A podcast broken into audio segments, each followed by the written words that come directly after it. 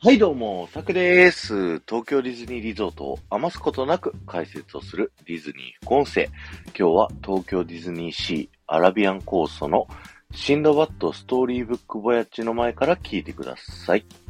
えー、先日ですね、えー、ディズニー副音声をリニューアルさせていただきましてですね、えー、皆さんからのいただいたレターで、え、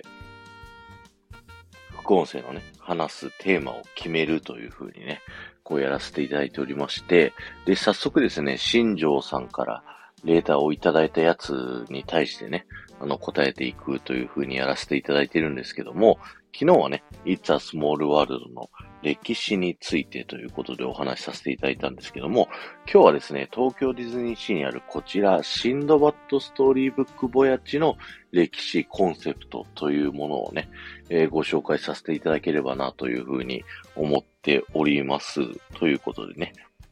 よろしくお願いします。こちらのアトラクションはですね、2001年の9月の4日、オープンしましてですね、もともとアトラクションの名前が違いました。えー、シンドバッドセブンボヤッチというですね、アトラクションになっておりましてですね、今とはだいぶ違う雰囲気で、このアトラクションはね、そもそもオープンしました。えー、これは、アラビアンナイト千夜一夜物語がですね、えー、モチーフになっておりまして、そのその中でのですね、船乗りシンドバッドという物語がこのアトラクションのモチーフになっております。そもそもシンドバッドってどんなお話かっていうと、親から財産を引き継いでですね、えー、めちゃくちゃ豪遊していたシンドバッドがですね、気づいたら財産のほとんどを使い込んでしまっていて、ああ、これはまずいまずいということで、えー、自分の残りの財産を売っ払ってですね、船を買って、で、あの、宝探しにこう、旅立って、一攫千金狙ってやるぜっていうね、はい。ざっくり言うとそんな物語になってるんですけど、なので、このアトラクションもともとですね、シンドバッドが世界のね、お宝を探しに行くために、いろんなところを旅して、その行く先々で、いろんな困難に直面するっていうね、そういったアトラクションでした。あのー、まずはね、人魚、が合うんですけど、人魚がね、こう、迷うように怪しげな歌を歌ってきたりですね、その後は鳥のところですね、え食料を見つけたと思ったら巨大な鳥に襲われたりだとか、その後ですね、宝の山を見つけたと思ったら、巨人にね、緑色の巨人に襲われたりだとかですね、えー、乱暴者の猿たちに襲いかかれて来られたりだとか、島だと思って上陸したところがですね、なんと巨大なクジラの背中の上でですね、クジラと戦わなきゃいけないとか、本当にいろんないろんなね、あの、困難に直面してですね、で、ようやくシンドバッドがですね、えー、宝を持って国に帰れたというね、そういったストーリーのアトラクションになっておりましてですね、この東京ディズニーシーではですね、It's a Small World のようなね、こう、誰でも乗れる、小さな子供も乗れるっていうような位置づけのアトラクションなのにもかかわらずですね、かなり内容が暗いというね、はい。まあ、冒険なんでね、いろんな困難が、こう、あるっていうようなアトラクションだったんで、はっきり言いますと、人気がなかったんですよ。はい。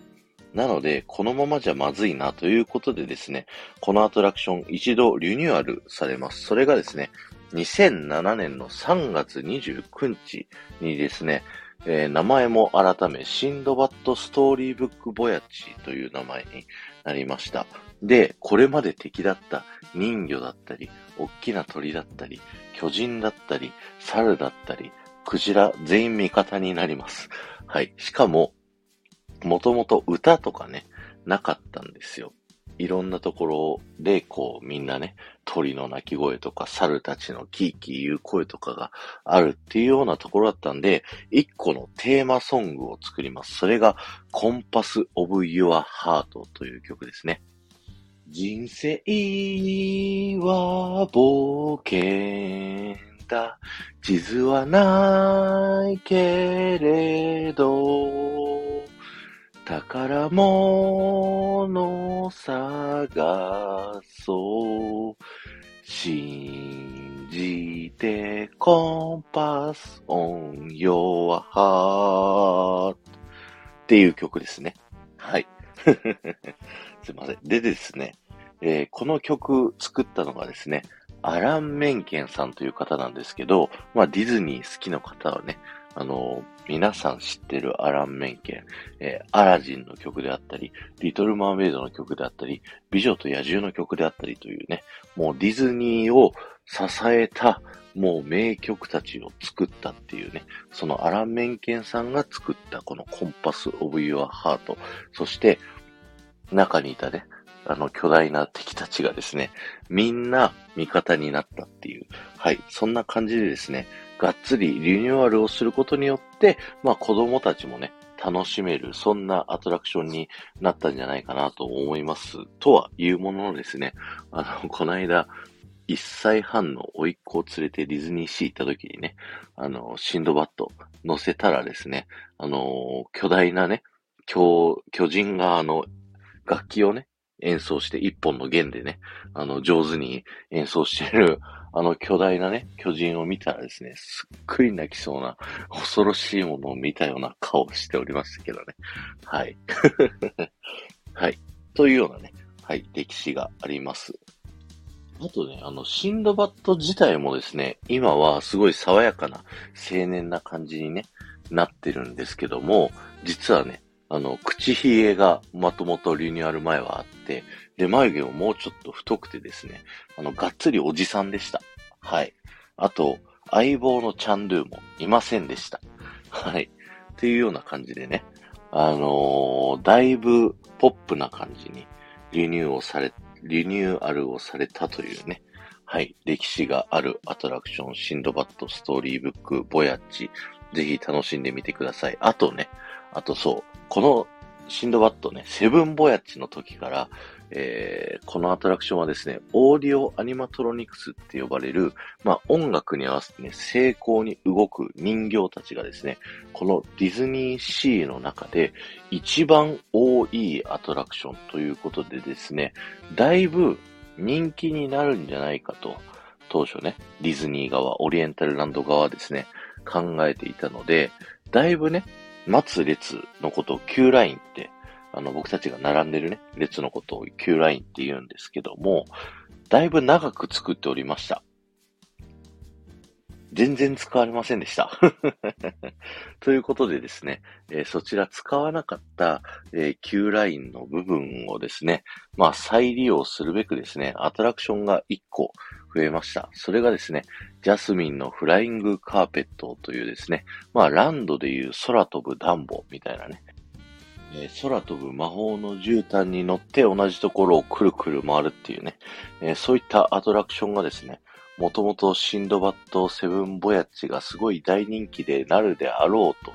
こっちの方まで待ち列がね、伸びたら使おうとしていたスペースを全く使わなかったため、そこにアトラクションを置きました、ドンと。はい。というような、えー歴史もあるので、ぜひね、えーシンドバッドストーリーブックボヤッチ、今ね、そういった歴史があるんだと思いながら、えーアトラクション乗ってみてはいかがでしょうか。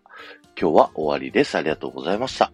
この放送が面白いと思った方は、ぜひ、いいね、残していってください。そしてね、スタンド FM の方、それ以外のポッドキャストの方もぜひフォローよろしくお願いします。そして、あと、スタンド FM では、えーコメントをね、残す機能がありますので、ぜひね、ここまで聞いていただいた方はですね、